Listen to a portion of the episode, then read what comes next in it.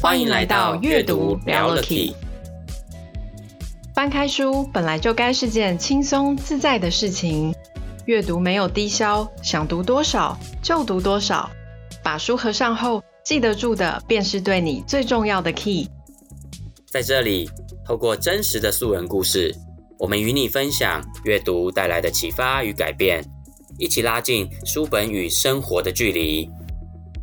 Hello，欢迎来到阅读聊了 Key，我是小翔，我是 Sylvia。啊、呃，我们上一集呢，这个邀请到木果文创出版的创办人以及总编辑，也就是我们的惠美姐。那惠美姐在上一集的节目里面呢，跟我们分享了很多跟文创二十 Plus，我们依然在路上这本书相关的内容，然后也介绍了关于书中呢六位作者的这个背景哦，非常的精彩。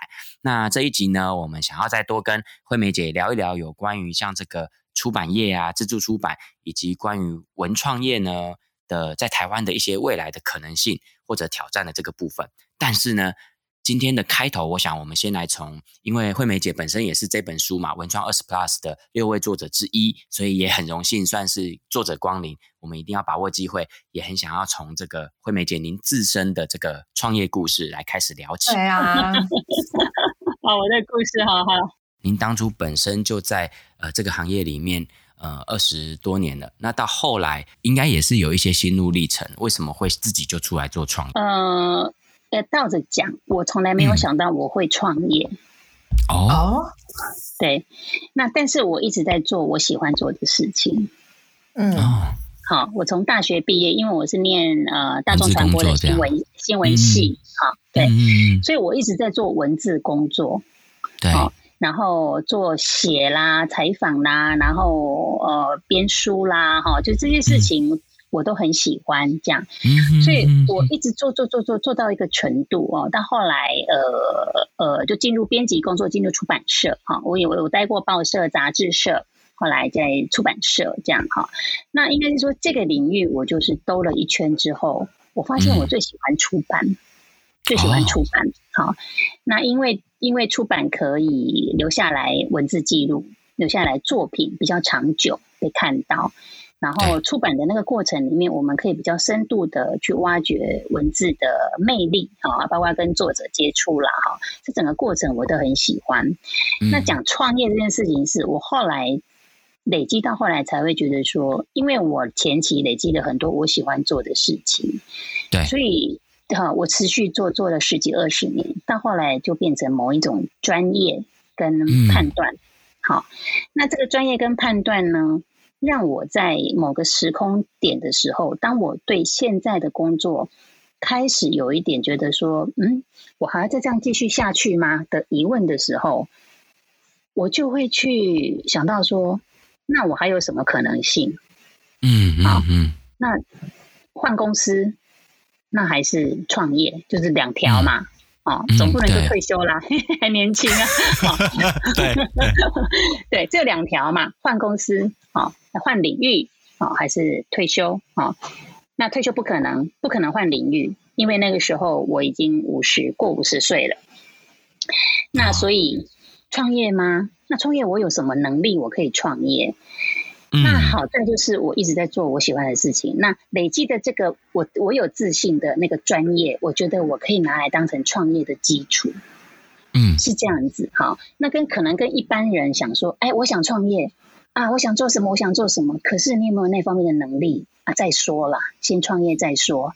好，为了创业再去找要做的事情的那种感觉，这样。对，或是说可能对那个领域不是那么的熟悉，对，但是可能只是一个经营者，那或许也可以有哈。那你可能仰赖专业的经理人或者是专业的执行人啊来做。比如说，我想开出版社，可是我对出版一窍不通，那那你可能只是一个投资者而已。所以，当公司的体制发生。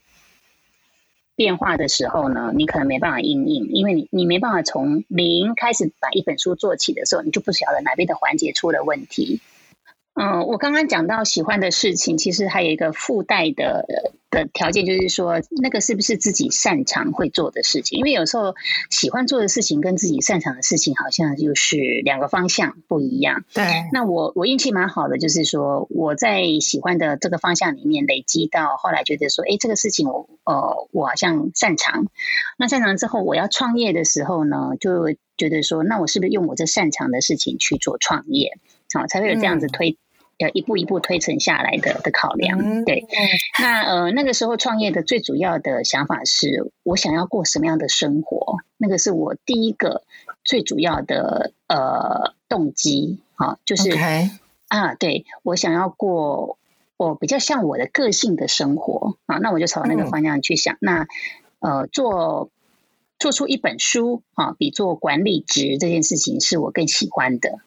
嗯，好。那我想要未来的生活是在书里面呢，可以去享受文字跟作者互动，然后我可能比较呃希望能够离开台北这种比较呃租房子的生活，啊各方面的考量 盘点之后，就有点像画鱼骨图这样盘点之后，还有包括我想要创的这个业，它的门槛是什么？然后呢，它需要多少资金？那它有可能的风险是什么？还有，我可不可以持续做超过一年以上？哦，最久我可以做多久？包括这一些，我都想过了一轮之后，才开始找哪一个地方让我创业是最适合的。然后把最困难的几个点，像那个枝节，把它砍掉，砍掉之后，留到核心的部分，那就是回到老家创业。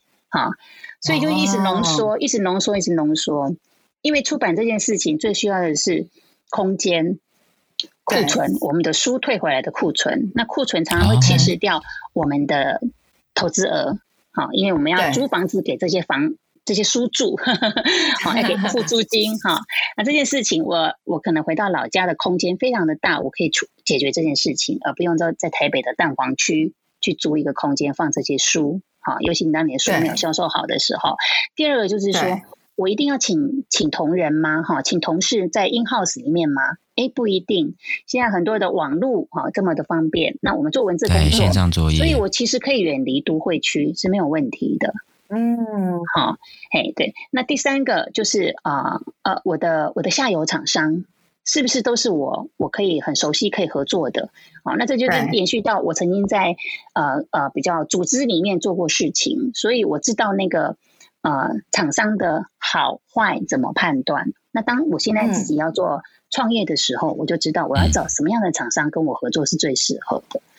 嗯、所以我的经验是，曾经在一个大的组织里面做事情，其实是对于创业是是有一个基本的有帮助的，有帮助。嗯，有帮助。那跟一开始呢，啊、呃，比如说大学毕业呀、啊，或是说可能在自己的领域还没有累积到一个程度就要创业的人来相较起来的下，我们这样的创业会比较。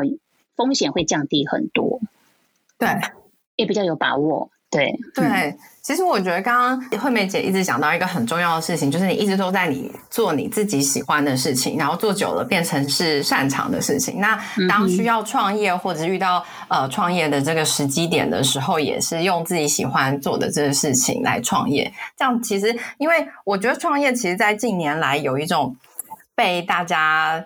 就是一直一直去鼓励，但是有一点泛滥了，因为创业其实真的存活下来的其实不太多，但很多原因其实就像刚刚惠美姐一开始有有聊到，就是不是就是傻傻说我为了创业而创业，你要有自己喜欢的事情，然后自己擅长的事情，然后再来去做创业。像刚刚有讲到，就是因为之前在可能比较大的呃出版社工作，所以你懂得怎么样去精炼到就是。即使我是一个小型的出版商，那我的我的这个精髓是什么？然后我怎么样可以服务给就是作者？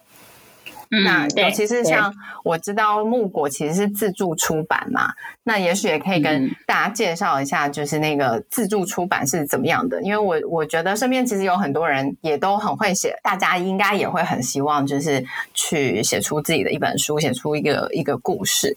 那像。嗯那像自助出版会是会是怎么样的？就是嗯嗯，嗯，木果会怎么样来去对什么形式，然后怎么样去帮助这些想要出书的人？好，呃，就是我当初创业的时候，我有先一个期待，就是百分之七十是自助投资，好，就是由作者自己投入资金，那百分之三十是我自己的兴趣的那个出版哈，所以目前的二十本是这样的比例，这样兴趣的。出版，我自己有有有兴趣的，我的理想型的出版，我来投资，我来投资作者，哦、哎，对对对，那自助出版呢，就是相反的，不是由我投资的，而是作者自己啊、嗯，可能有一笔啊、呃、一笔理想。理想的资金哈，比如说呃，为了圆梦也好啦，或者想当一个作家啦哈，或者说哎，这个书是一一张名片哈啊也可以。那有一些人是想要写呃我自己的家族的创家家族的故事哈，都有不同的都有。对，那呃回过头来就是说，其实人类有那个。想要跟人家分享跟连接，然后希望得到共、嗯、共鸣的那个特质。对 对，好。那有人问我说：“哎、欸，每个人都可以当作家吗？”我说：“嗯，是，然后也不是这样。看你的目的，对，看你的目的是什么啊？就是说，你的日记也可以拿来出版呢、啊，对不对？哦，对，就是。”那如果呢？你的目的是好，我只想要分享给我的亲朋好友，我可印个一百本、两百本，我不，我我没有要在市面上给大家看，好，那这也是出版品，好、哦，那呃，另外一个是，哎，那我我不只是这样，我还想要上市给大家看，啊、嗯，那当然上市这个东西就要考虑到有没有市场力咯。哦。有没有销售力哦？那但是有作者跟我说啊，我不在乎有卖的好不好。嗯、好，那这个的话就另外一个思考。啊、那有的作者说啊，那当然如果可以全部卖完，我印个一千本、两千本，那那个投资的成本可以回来，那就更好了。这样，所以不同的作者有不同的需求。对，那他的原则就是说，比如说我要出一本书呢，呃，可能有二十万到五十万要投资。啊，不等这样子。嗯，那投资进来呢，呃，就包括说从零到上市这个阶段的所有的费用的总和，哈，就二十到五十万。好，看你的书的页数啊，是不是印彩色的规格不一样？那呃，但是你会有收入。好，如果说你是想要走上市这一条路的话，就有版税的收入。啊，好，版税的收入。那呃，墨果这边就每年呢会把销售的的那个呃量乘以。定价等于版税率，然后再回馈给作者，啊、嗯，他就有一个收入。那另外作者也可以自己去销售这个书，用我的品牌，用墨果的品牌去销售书。就私底下如果说，哎，你有一些嗯自己的一些分享平台哈，或是自己的销售通路，你也可以用这个书用九折价哈，或是说原价再去销售给你的对象。所以你的收入会有这两个。嗯自己销售的跟墨果回馈的版税，oh. 那这两个版税呢、嗯，加起来呢，如果你的销售量很好啊，呃，比方说彩色书，你可以你可以到两千本、三千本以上的总量的时候，它是可以、嗯、它是可以回来呃损平你当初的投资的，甚至会有还不错的利润，好、oh. 啊.会有不错的利润哦，吼，就是因为我有作者已经有这样的例子了，他的书已经。嗯印到一万本这样子，所以他的投资已经是不错的利润了哈。对，那这个模式呢，会会比原本的出版社投资作者，拿作者呃呃有获得版税八到十 percent，呃六到十 percent 这样的版税还要好，还要好。哎、那前提就是要销售的好，才会还要好。好，首刷已经已经销售完了，呃，进入第二刷了，第三刷了。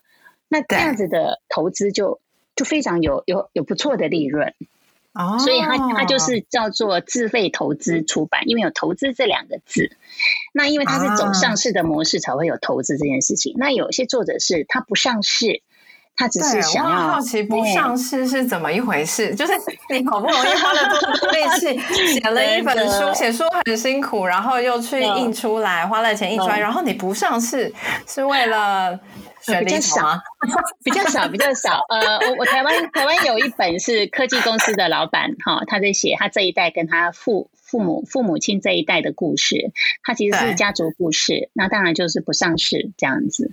嗯，嘿，好。那比如说我有大陆的作者，嗯，那他没办法在大陆上市，所以就是不上市。啊、呃，他在台湾要上市，但是呃，他又做了一个简体版，要在大陆他要自己印。送给亲朋好友，所以这样这样的模式也有。好，那大陆这个作者就是他是律师，他有很多想讲的，对于社会的情态呀、社会的状态呀、百工百业呀什么，他有很多想要抒发的感觉。所以其实每个人都有生命中可能有很多的记忆点，或是说你有很多忘不了的人、忘不了的事情，哈，忘不了的人生经验、生命体会，或是你想要告诉人家啊、呃，希望有共鸣的，其实你都可以变成一本书。那就是，所以有人问我说：“那那我怎么知道我的书到底有没有那个能量？”这样子哈。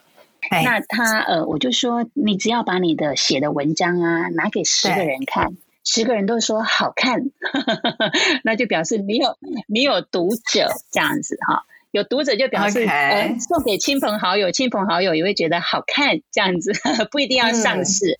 好，那如果好看这件事情已经成立了，哎、哦，那我们透过木果这边帮你做整个内容的规划，好，你本身已经很会写了，哈，文字是动人的，那我们可以从企划端一直到产品端，到包装，到行销，到上市，一条龙，好，对，那就渴望它就会变成能够引起共鸣的一本书，然后就会带来销售量。嗯对，因为书这件事情就是要有共鸣，哦、共鸣的意思就是说，啊、呃，有的人觉得这是我需要的工具书，它可以帮助我。嗯、那第二个就是说，我觉得它里面写的跟我的生命经验我能呼应，我看了还有感受，这个就是共鸣。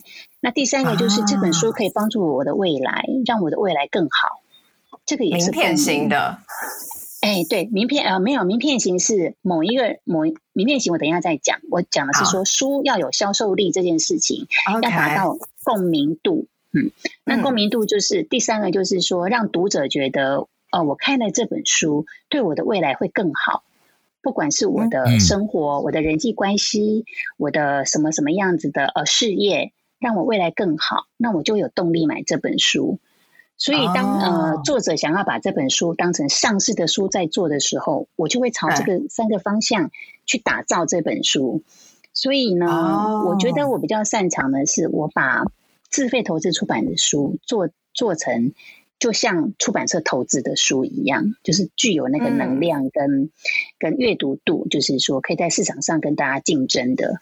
因为我希望能够创造销售量。把版税再回馈给作者，让作者的投资可以一年一年的，因为有版税收入，降低那个投资额的风险，是这样子。嗯，嘿，那您刚刚讲到说名片，名片就是对对对，呃，对，有一些作者啊，他可能自己有很多的演讲的场合，好，或是有。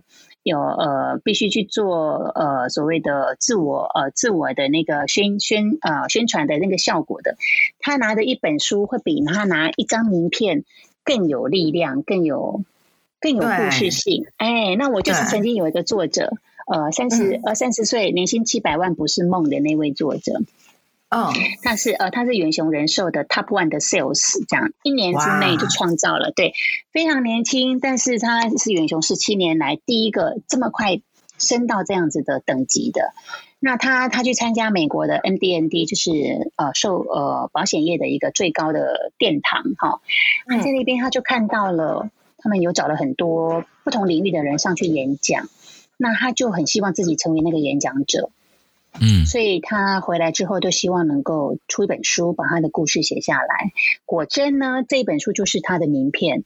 他出书了之后呢，他在全台湾巡回演讲几十场吧，他们整个寿险呃的的那个分支啊机构啊，他就成为演讲者了。所以对他来讲，这一本书呢，就是让他创造不同的舞台吧，还有他的梦想。哎，对对对对，所以。是他的名片，就是他再去拜访客户的时候啊，他就跟客户说：“哎，我出了一本书，然后。”就有更多的话题可以跟客户在聊，而不是很很怎么讲啊，就是很单纯的说，啊，我来拜访你，呃，就就就现场有点干掉了这样子。大家会对他比较有兴趣吧？就交换名片的时候掏出一本书，对对对，而且 书里面的问题是要问他，嗯，而且就是说，哎，我的我我的故事我都写在书里面了，所以那个那个互动起来，对这一个寿险顾问的互动的的情感就是不一样了，哈，那这就是所谓的名片。对对，那等于就是他的一个作品的概念呐、啊，因为你有一个作品嘛，有一个作品，就像刚刚最刚刚我们今天在开始开录之前的这个惠美姐非常兴奋的会跟我们分享家里面的画，其实就是每一个作品，然后作品其实就有带出一些话题性，后面东西就很多东西可以去讲这样子。哇，听完我相信连 Covia 都想出一本书了这样子。可以耶，是啊，是啊，你可以，可以是不是要我要上一下作文课。惠美姐，你们是不是如果说对啊？假设有一些人哦。我我也想问这个，就是有一些人，如果他很有想法，可是他自认为他的文笔真的不是很好，他讲很 OK，可是没办法写成文字，那你们有办法帮帮忙吗？有，我们有所谓的，就是带我们代写，或者是把我拿去上课，把拿去维修啦，比较快。前前者可能比较快啦，代写比较快，修不好。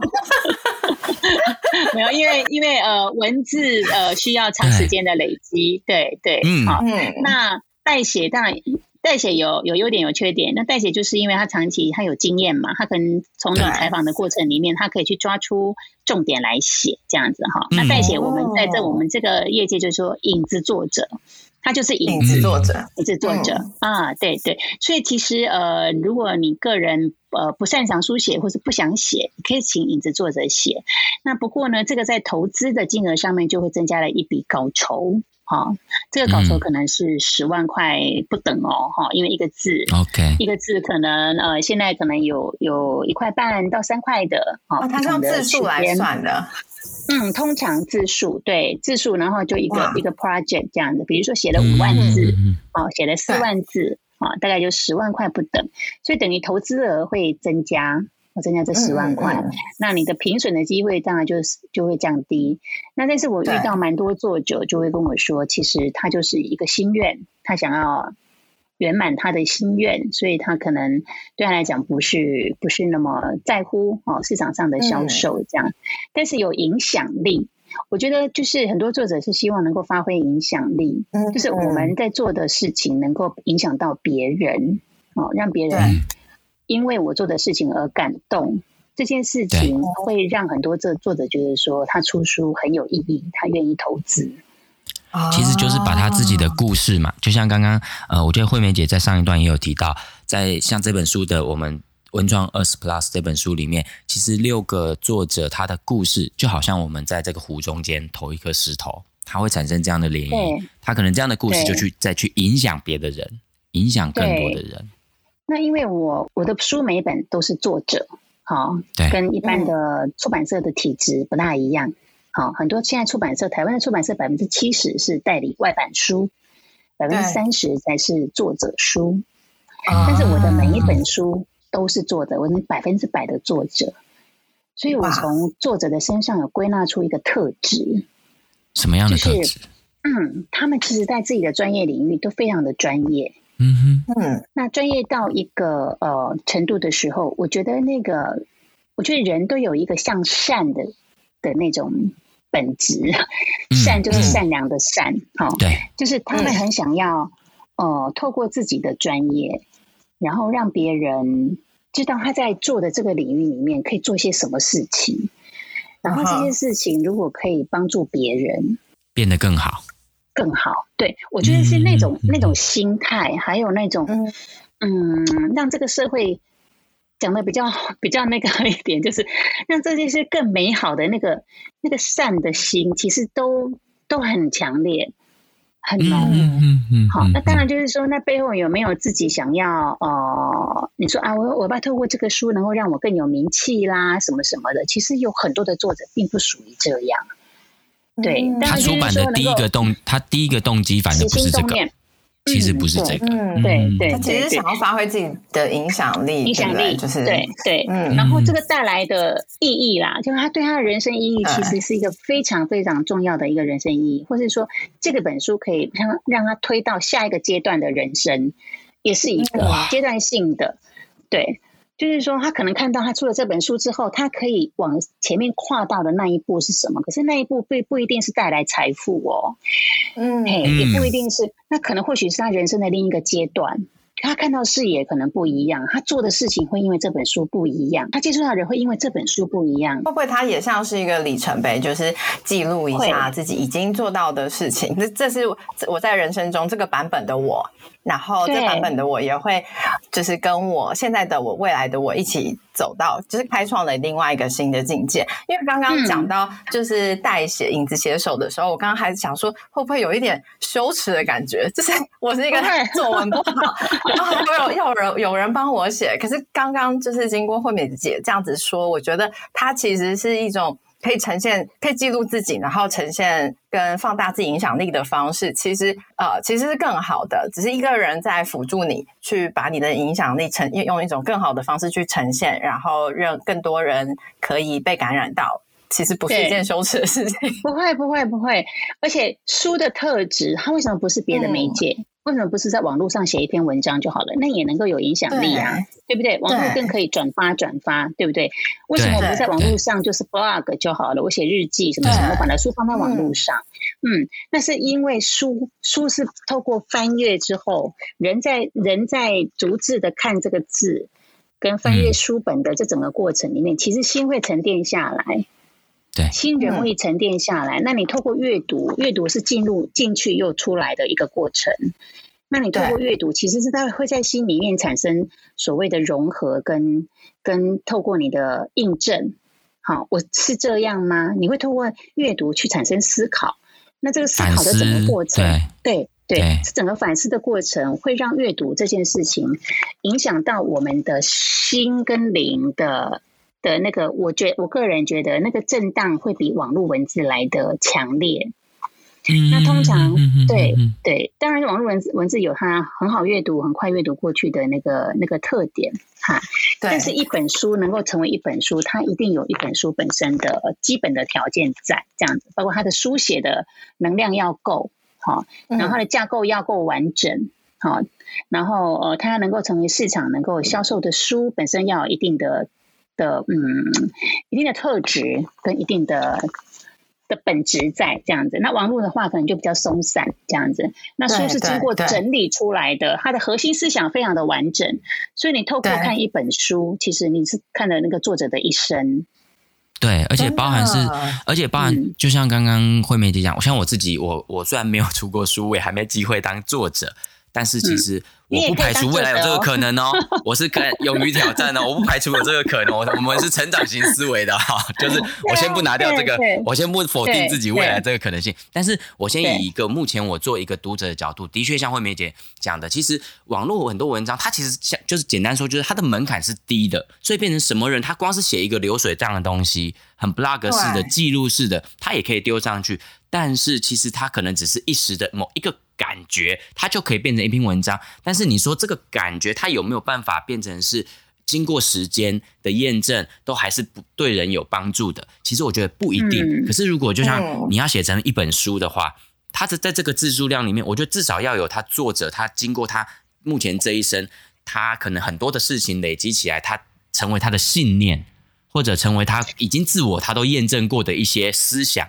所以才有办法把它写成一本书。那我觉得它就是一个比较相对网络文章，好像是比较能够经过时间验证的可能性是比较高的，比较完整性的一个东西。对，因因为我常常想哦，我我以前常常想，我我我我想要办办一所学校这样。后来我就想说，那其实做出版就等同于教育了。对，那为什么？为什么？哎，那为什么我们要去学校念书？为什么不叫自学？当然就是不同的体系了哈。但是我一直觉得学院式的教学是提供我们一个系统的、系统的、经过整理的系统性的教育。对，就是对，而不是我们自己去东抓西抓。我当然可以在网络上面学，但是它没有系统。嗯，但是学校。哎，学校是一个系统哈，所以你等于在学校，比如说四年的打磨下来，你知道那整个整个的系统是什么，很完整的一个面貌是什么？好，这很重要。那我觉得书，我觉得书它其实跟网络文章不一样的，就是就是这样的比喻。嗯，这本书你把它看完之后，你对于它有它的系统，它的系统跟这个作者他他想要告诉你的是什么？他有一个很强烈的信念是什么？包括小说，小说其实就是在写哲学，讲写写人生啊，讲讲人生观。对，小说小说不是只有看故事而已，他是在他是看完之后，我们就知道作者人生观是什么。对、哦、对，所以所以我就觉得，哎，书其实它带有这样子的很强烈的，所以当你你拿到了一本书，你从头看到尾，好，或者你把它看完了，你其实你在看这个作者很精华的一生，真的。那这个东西对你的影响，会远比在网络上只看一篇文章，或者断断续续看篇文章还要强烈。所以，所以我就一直很鼓励孩子们要从小要念书，念书哦，纸本书哦，嗯嗯嗯。因为纸本书的这种阅读节奏，跟你要把静下来、坐下来，你才能看得进文字，这个整个过程其实是让自己已经沉淀下来。那这，这真的太重要了。这种你去吸收到的文字，这书不是说我看一百本，那叫做。大概有也是一个过程，可是重点是有没有看进去啊？对对对，有没有感受到真的这个书的厚度？因为像刚刚讲到网络文章跟书，书它是 physically 它是比较厚的，可是它的故事性或者是带作者可以带给你的东西，你可以在作者身上学到、体会到的事情，它是有厚度的。对，书还有查找的功能，就是有的人甚至会把书在做做笔记啊什么什么，日后再来查找。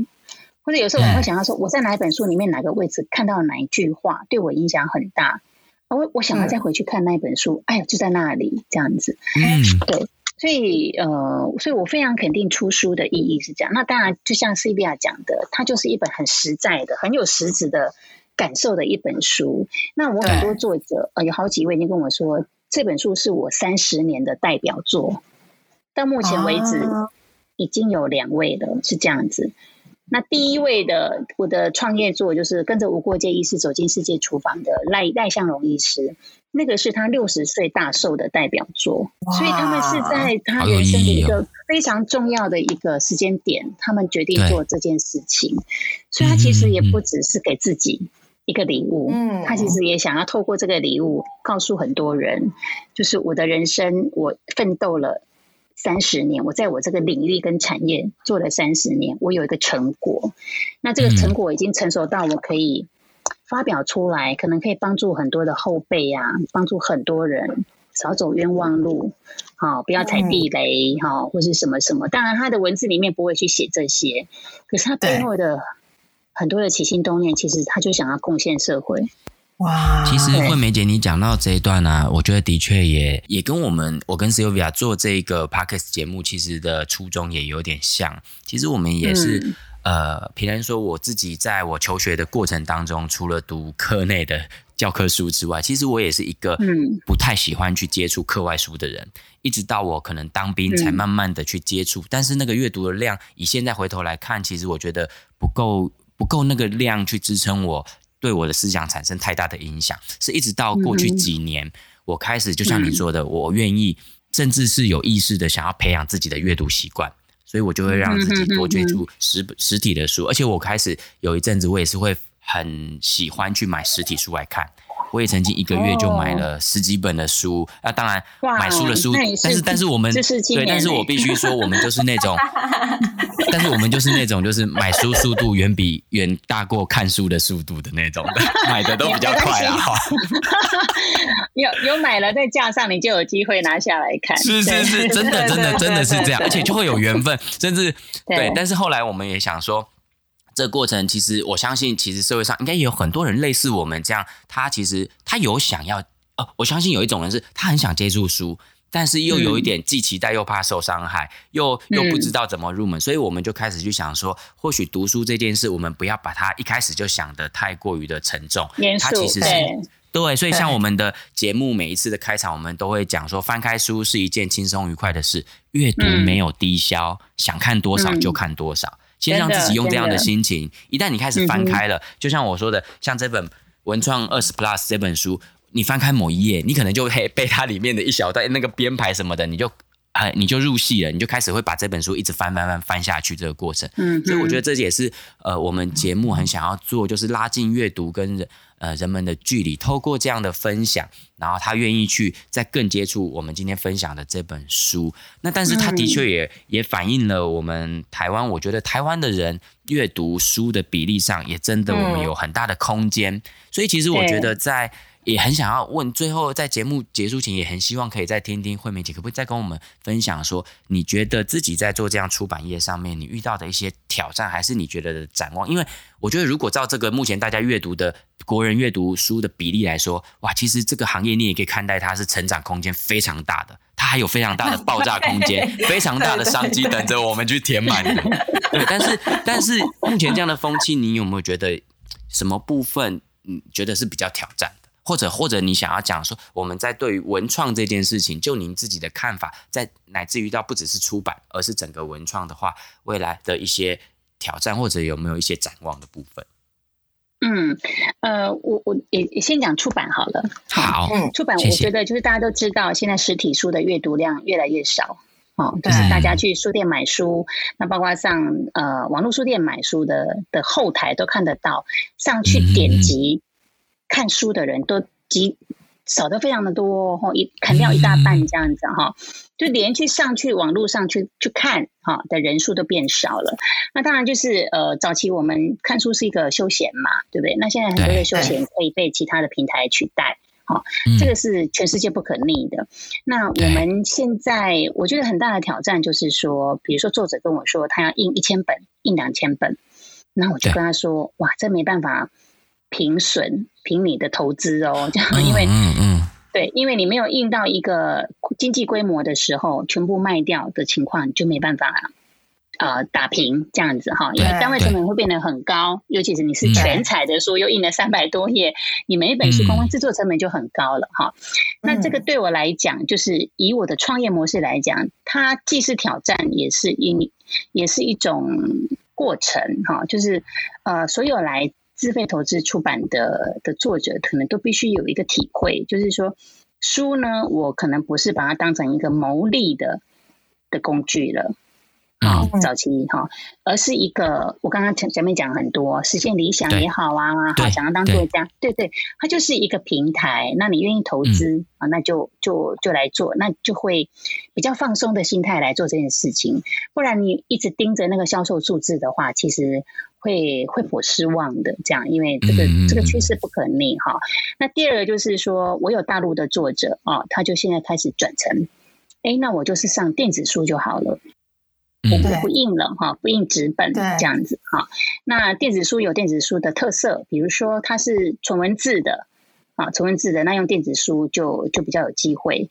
可是如果如果我整本书像文创我们二十这个，我变成电子书，我没有实体书，那是不是很可惜？对，对不对？对，好，对，那就是对对对，那就是说。呃，这对我来讲，就是说有各种不同平台的转移啊，我的作者的需求，我都我都我都会服务到啊。比如说电子书，那我就会开始谈电子书的平台，那就是服务只出电子书的作者。好处是有一些作者呢，他觉得他的资金不多，好，对，但是你只有十万块而已，哦，好啊，那我们先走电子书，先不要印，嗯，嘿，省下实体书的那个成本。对啊，对，印刷纸，对对，试水温哈，那就是这十万块就是包括啊主编的费用啊，设计的费用，好，我们做到这里就好了，我们不要印刷，因为印刷可能还要投十几二十万进来，好，对，那先试水温，那就哎如果有哎还不错的销量什么，哎，那我们后来再来印刷啊，也是一个一个方式，所以所以我是觉得呃永远在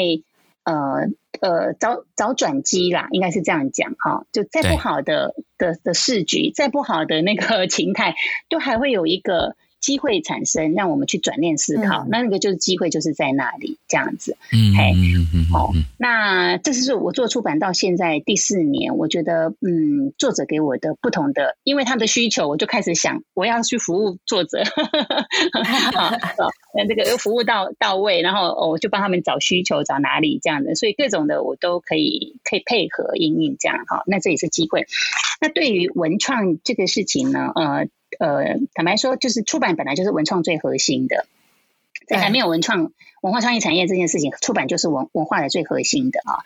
那可是要讲台湾整个文创的这个规模呢，我我个人的体会是，呃呃，它必须具有那个智慧财产权这件事情呢，就是说一开始呃，因为在英国是比较属于个人经济的，在台湾比较属于共创的哈。那在即便是共创的话呢，哈，就是群体。群体共创的这个模式，可是是不是有回到智慧财产权这件事情？我觉得是值得思考的。唯有你你拥有智慧财产权，你才能做 copyright 的授权。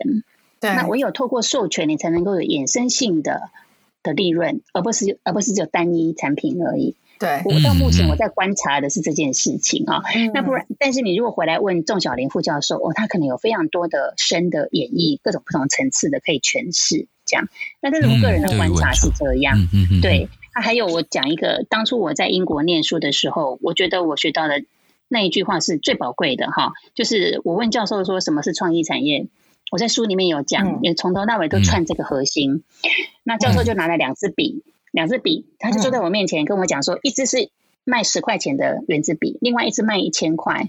你怎么你怎么去创造十到一千块的价值？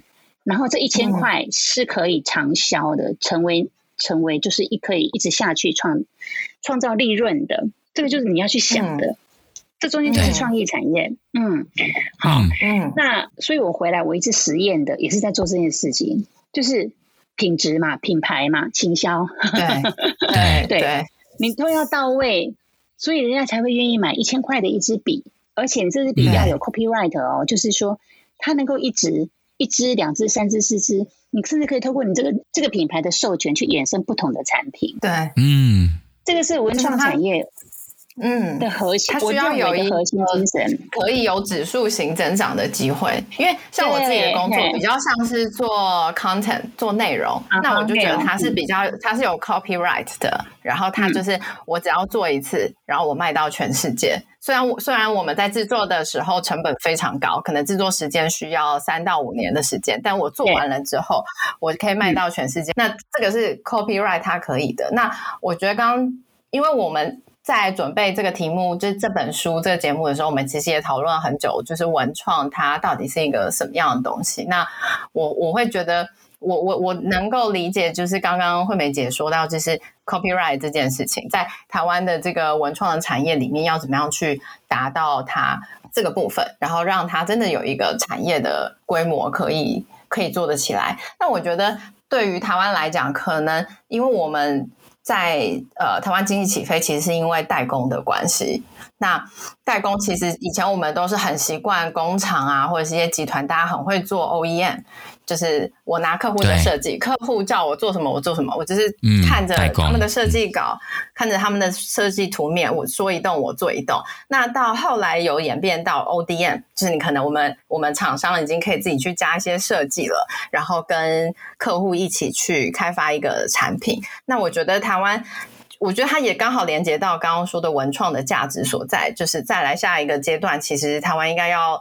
其实已经说了很久啦，但还需要更加努力。就是 O B N，就是要有自己的品牌，打出这个品牌力，才有办法说到说我今天这一支笔，我怎么从十块钱卖到一百块，卖到一千块？那我中间提升的价值是什么？我是不是可以在这一个销售产品的中间，我可以新增不一样的体验？然后不一样的服务运送啊、订阅啊，或者是像一些呃产呃，我们现在台湾有很多观光工厂嘛，这些产地观光等等之类的，就是这些服务把它包装在一起，然后塑造成一个品牌，一个可以推出去让大家更加喜欢的东西。我觉得，嗯，我感觉这个这个是因为我我虽然我是游戏，听起来好像跟书。不是很搭嘎，但我也觉得，你们也是创意产业哦，对，你们也是文创业，对，对，我们也是文创产业，嗯、对，所以我自己也常常在思考，就是文创它到底是什么样的一个东西？那在台湾，它的未来是什么？跟挑战会是什么？对，所以我我会觉得，就是在做品牌的部分，可能会需要大家一起努力。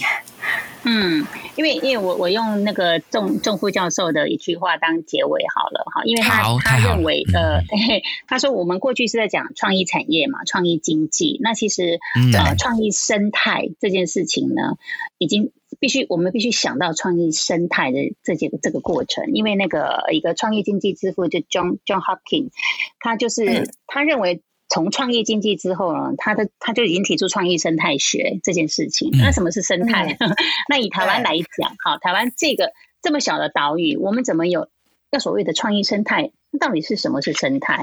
好，那因为如果我们从创意的那个定义来讲，什么广告、建筑、艺术、文化、工艺、设计、时尚、出版、影视产业，这个都算是都是创意产业啊。可是我们创意生态要怎么做呢？那我觉得那个副教授他。他就说提醒我们说，创业生态是在提醒我们哦，创业人才跟多样化的网络哈，它只有人才跟网络，并不足不足以支撑创业经济能够永续发展。嗯，人才也在了，网络也有了，好，对啊，但是还不足以支持。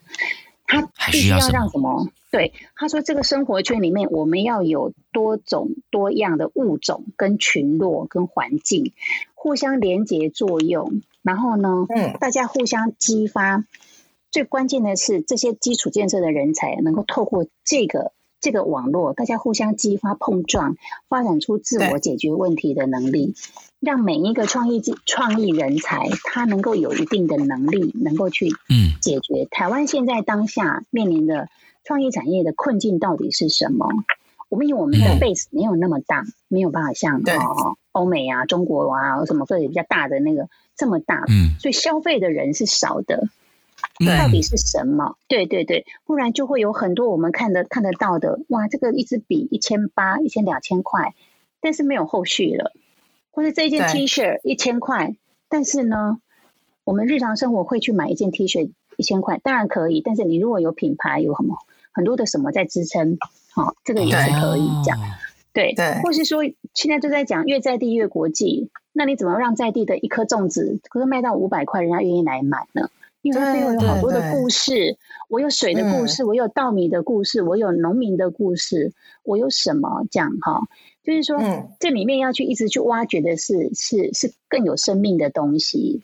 那这个创意生态，嗯，就是必须。透过我们整个岛屿的不同的，这其实我现在很开心，就是到不同的地方都看到，哇，好多文创商品哦！你就发现台湾好多好多的年轻人好有热情，一直在做创作。嗯、对，对，所以我后面都会想到说，他们可以活多久呢？对，我都有一个 OS 想说，哇，这个做的好棒，好漂亮哦！可是我都好想买，但是可是我的口袋好像也不可能把所有都喜欢的都买下来。那我都会想到，他们可以活多久呢？嗯嗯嗯嗯嗯嗯嗯，真的是需要一个生态去支撑下来。而且这个我感受到的，这不只是就是在创作方的事，这包含是整个消费者面的素质整体的提升。其实我觉得这个就是这个生态圈里面，对，我们要去打造，要去提倡，要去提升，甚至给大家这样的生活中里面，就是要有多一些这样的元素。而不是呃，我们生活中就只是基本的东，当然基本以外，我们达到基本的水平，我们再怎么样去提升我们的品质的部分，甚至品味，那我觉得这就跟文文创很有关，对，很有关系。而且整个生态其实是是大家要一起打造的，就是说，嗯，嗯我觉得这个跟跟阅读啊，怎么深化你的人民的那个哈呃品质、生活品质各方面都有。我在讲最后一个，我觉得分享不完，嗯、就是。也是仲仲副教授讲的，他在英国念书的时候，他最喜欢的一个博物馆叫 V&A 博物馆哦。然后呢，他就他就进去看了一个画展，他那个画展是以花卉为主题的。然后欣赏完了之后，他很习惯的走到博物馆的礼品店，去看看说，哎，这个画展有没有衍生商品？好，我们台湾也都会这样嘛，哈。对对。然后他就看了一圈。我看到有一些长销品的，没看到什么跟画作有关的衍生品啊，所以呢，他就他就诶无意的随便拿一支笔啊，就去结账，这样。就他到了那个柜台啊，收银台那边呢，他就发现有一个面纸盒这么大的一个盒子，里面呢整整齐齐的放着好几排的那个花的种子，一小包一小包的种子，然后他从那个花的种子的包装上面认出来说。哇，这里有几幅画是画展中里面的画作。他那时候，他那时候就忽然间很惊喜的发现说，这场画作唯一的衍生商商品是什么？就是这些一包一包的种子。他为什么卖种子？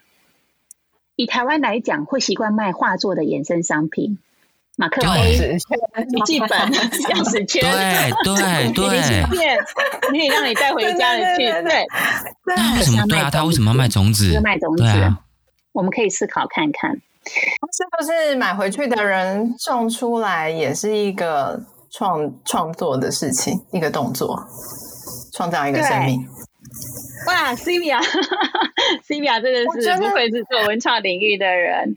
那一包种子才不到一磅哦，好，不到一磅的价钱，就不到台币大概五十块这样子，九十九皮而已。他卖种子，然后呃，正副教授就觉得说，他好像被打到了，被雷雷雷触及到的那种触动。他说，在英国对于创意产业的的学习跟体会，都是都是从你生活里面。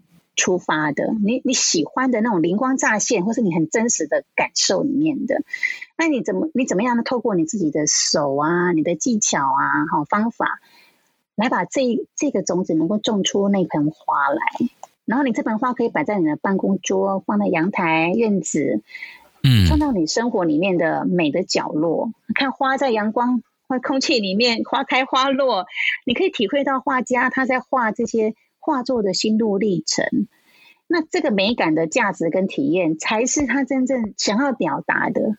真的，对，所以它是一种身心灵的提升。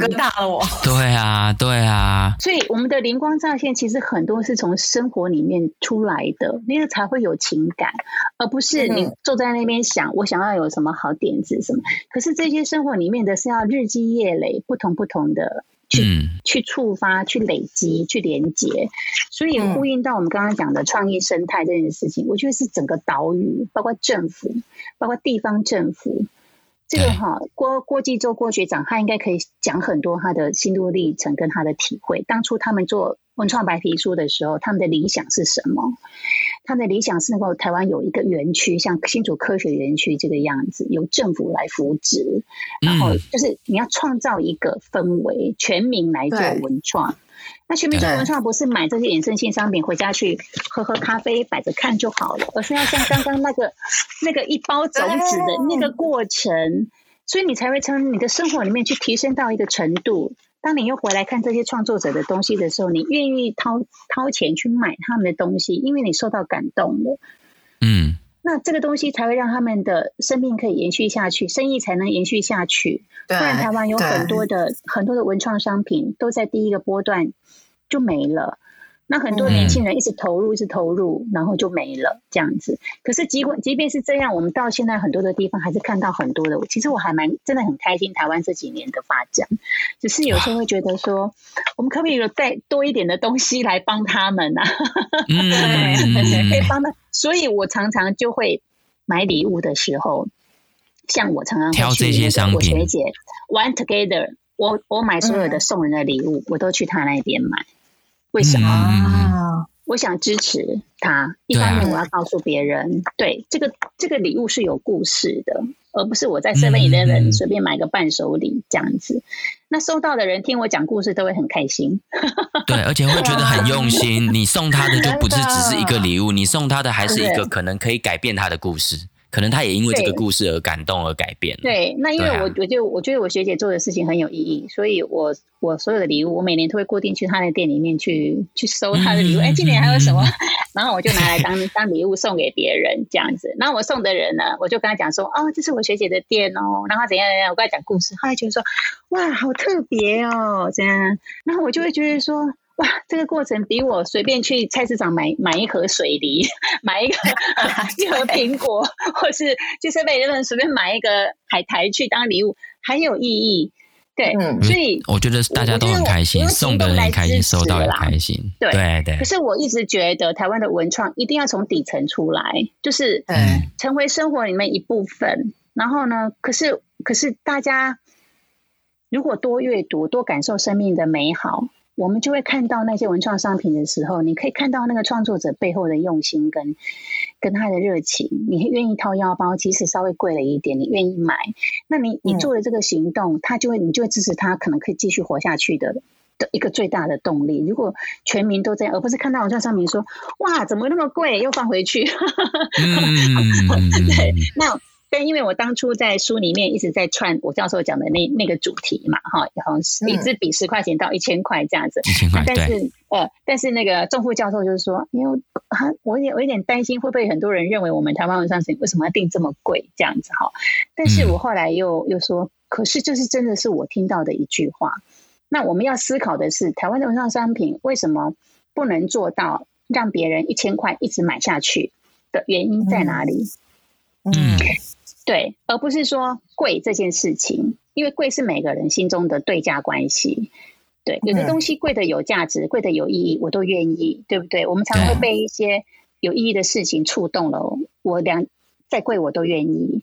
那问题是那个意义在哪里，而不是贵这件事情。可是现在很多文创商品都会让一般的消费者心中就会就会出现了一个 image，就是说。哦，都是很贵的，哦是偏贵的，哈、嗯，好、哦，好，一支笔啊，怎么会要两千多块呢？就是那个木头啊，也没有很特别啊，好，但是你有没有去想那个木头背后的故事是什么？愿意听他们的故事，对，所以我觉得这个是环环相扣啦，就是说消费者愿意买单，你才能够让创作者有有那个有那个资源可以继续创作下去，不然他们在第一个阶段就没了。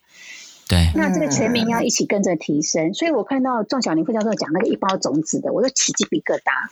对啊，对啊，对啊。但我觉得在在体验提供的本身，我觉得其实也蛮重要，要怎么样去把它堆叠的比较厚实跟丰富。像一包种子跟一个上面有一幅画的那个钥匙圈比起来，你就会觉得对种子这件事情你会有更多感动，然后你可以也可以就是提升大家就是在。文创这边的素养，我觉得这个部分是因为很多时候其实很难去做到种子这件事情，然后对，可能对于消费者来说，就会觉得好像我到了一个高级餐厅里面去吃东西，但我吃起来觉得还好，我好像是来吃装潢的。就我买这个产品，我是吃它的包装，吃包它吃它的行销吗？就是可能它还太。太稀薄，或者是太稀薄，或者是太虚无，嗯，所以消费者感受不到。我觉得这个可能是一个原因，但消费者的就是素质对于文创这件事情的认知跟体验，我觉得也是一个。但我觉得它好像也是互，就是互相的。对，嗯、对，对，就是说，呃，台湾的如果这个场景搬到台台湾来好了，他在卖一包种子，嗯、你觉得台湾啊、呃，很多人会去买回来家里种吗？好像也不会，可能妈妈就会觉得说这样很麻烦，小朋友要要买，妈妈就会说你养起来不是我在浇水，不要买这种东西来压给。对，对，所以说这个这个是值得思考的问题啦。就是说，就是说，台湾你真的摆在那边，会有人买买回去想要种吗？嗯、对，还有人看到种子，他会像仲仲富教授感受到的说，哇，原来这是有连结的。或许很多人看到种子都还不知道为什么要卖种子。对，对不对？那看到种子也不一定会买回家，想要去种它，去感受它整个生命的过程。因为我们的生活太匆忙、太匆促了。我们的我们的高科技，每天加班加的这么晚，我们的上班工时这么长，好，什么什么的，回家还还要打理小孩，打理什么？所以我们的生活被填满了太多很匆忙的东西，所以我没办法静下心来，好好的去陪陪一颗种子长大。哦，所以这整个是包括整个社会环境跟社会文化，就是一环扣一环，嗯、嘿，就是，对，我是觉得是可以去思考，就是说，嗯，那我要过什么样的生活？那为什么他在欧美可以这样做？因为他们整个的的整个文化结构也不一样，哈，整个的那个社会的环境什么其实是不一样的。那我觉得我们如果要走到，我觉得台湾的创意产业跟文化创意产业如果能够再往前走，其实表示我们整个全全民的。的这整个素质都提升了，都往上，整体都提升，就是对对对对对，我我觉得那个是一个整体性的的的一个事情，不是只有单一影响而已。对对对，就是很有趣，我是觉得很有趣啦，可以思考。太好了，谢谢谢谢谢谢 惠美姐跟我们分享，而且我觉得。今天整个听惠美姐这样子呃分享下来啊，其实真的更让我们期待有机会在实体活动可以更接触到我们这本文创二十 Plus，我们依然在路上的其他的作者，去更深刻的去分享真的那个过程，因为我真的听下来有我心里呢就一个感觉，就是其实从文创的部分，包含惠美姐刚刚最后讲到，其实是可以看到台湾的很多的东西。其实从文创的部分，观察，真的可以去观察，而且也很多东西我们也可以去反思。所以我觉得。很期待我们未来还有不同的合作，然后包含线下这个部分。那当然，最后我也很希希望借着我们这一集阅读聊聊 Key，我们很荣幸的邀请到这本书的作者之一哦，我们的惠美姐本身来跟我们分享。那也很希望我们的听众朋友们呢，有机会的话呢，这本书呢。都可以来选购，因为它真的整个图文并茂，不管在编排上还有内容上都非常的用心。那内容，如果你已经在文创这条路上的呃呃听众朋友们的话，你一定可以从这本书里面得到一些你想要的资讯。那或者是你觉得你对于文创可能比较不是很了解，想要了解到底文创在讲些什么的，我相信这本书也会看起来也会觉得非常的精彩，甚至你会被里面的一些故事所感动。OK，那今天我们再次的非常的谢谢，非常谢谢惠美姐今天上我们阅读聊聊 Key 的节目。那我们也期待我们在线下的活动呢，可以再次的跟大家来见面。OK，好，谢谢谢 Sylvia 跟跟伟强，谢谢谢谢。那我们今天节目就到这边结束喽，大家再见，拜拜。